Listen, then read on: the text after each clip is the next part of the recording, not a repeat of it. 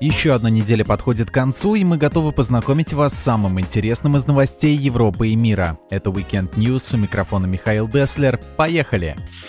Компания Turkish Airlines возобновит полеты в 19 стран. 60% внутренних перелетов будут осуществляться уже в июне, а к концу месяца может вернуться и часть международных. В июне Turkish Airlines запланировала возобновление полетов в 19 стран, в том числе в Германию, Японию, Канаду, Китай, Грузию и Белоруссию. В июле турецкие самолеты будут летать уже в 74 страны, в том числе и в Россию, а в августе в 98 стран.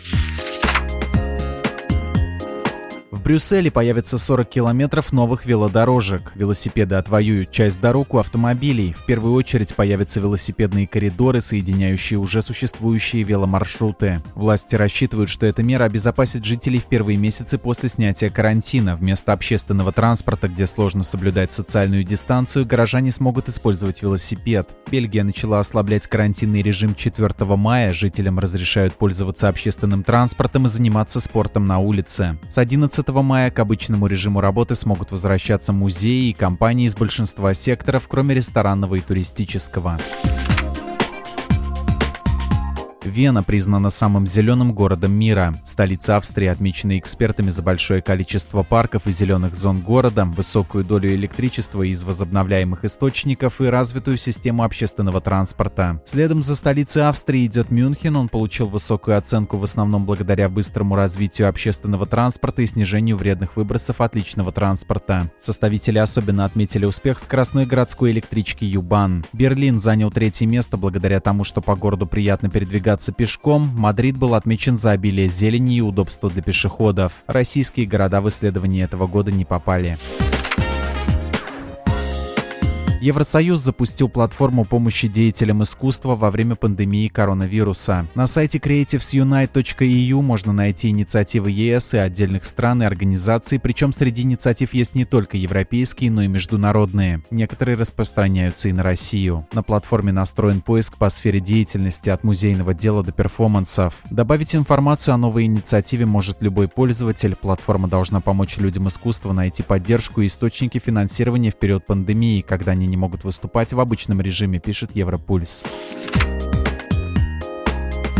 Жители Нидерландов и Финляндии больше других европейцев были готовы к удаленной работе. Еще до карантина больше 14% работников в обеих странах постоянно работали из дома, сообщает агентство Евростат. В первую пятерку также вошли Люксембург, Австрия и Дания. Меньше всего работников на удаленке было в Болгарии, Румынии и Венгрии. В среднем только 5,4% европейцев работали удаленно до введения карантина. 10 лет назад офис на дому был тоже только у 5%. В России, по данным компании JSUN Investment Partners Consulting с 14 по 19 год из дома трудились около 10% работников.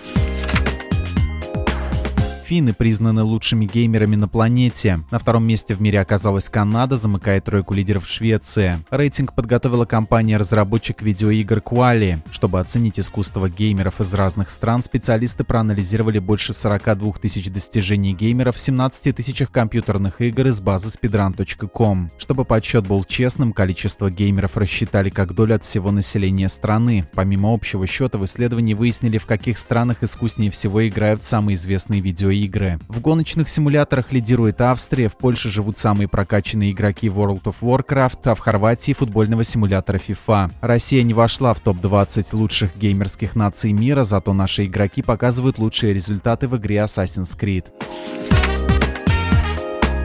Джоан Роулинг запустила портал «Гарри Поттер дома». Там будут публиковаться мастер-классы, тесты и игры для людей, которые остались в самоизоляции. В числе активностей публикации аудиоверсии «Гарри Поттера» и «Философского камня». Ее озвучивают Дэниел Рэдклифф, Эдди Редмейн, Клаудия Ким, Стивен Фрай, футболист Дэвид Бекхэм и другие знаменитости. Публиковать будут по одной главе в неделю, сообщает портал «Мир фантастики». В больнице британского Саутгемптона появилась новая работа Бэнкси. Художник изобразил ребенка и фигуру медсестры в образе супергероя. В мусорном ведре Бэтмен и Супермен. Бэнкси оставил записку для работников больницы. «Спасибо за все, что вы делаете. Надеюсь, что картина немного оживит это место, даже несмотря на то, что она черно-белая», — написал он. Картина пробудет в больнице до осени, а потом будет продана на аукционе. Вырученные деньги пойдут на помощь медикам, сообщает BBC. Режиссер «Эквилибриума» снимает ремейк «Детей кукурузы». То время, когда большинство кинопроизводств закрыто из-за пандемии коронавируса, продюсер Лукас Фостер смог получить у властей Австралии разрешение на производство проекта. При этом в Австралии карантинные меры введены с 23 марта. Как пишет Hollywood Reporter, разрешение удалось получить, так как съемки проходят под открытым небом, и организаторы смогли максимально ограничить размер съемочной группы. Несмотря на это, съемки время от времени прерываются из-за того, что бдительные граждане из числа местных жителей вызывают полицию, опасаясь, что проект нарушает карантинные мероприятия. Если создателям фильма удастся закончить съемочный процесс в ближайшее время, фильм может выйти на экраны уже в этом году.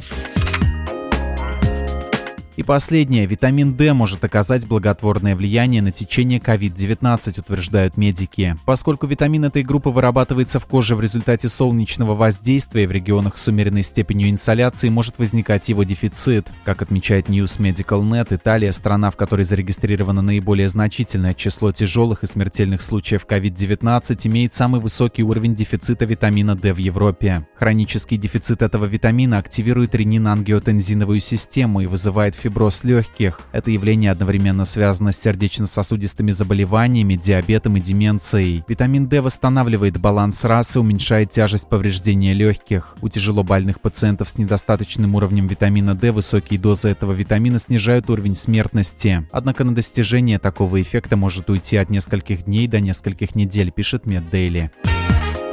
Weekend News – самые интересные новости недели в нашем подкасте. У микрофона был Михаил Деслер. Услышимся с вами через неделю. Отличных выходных!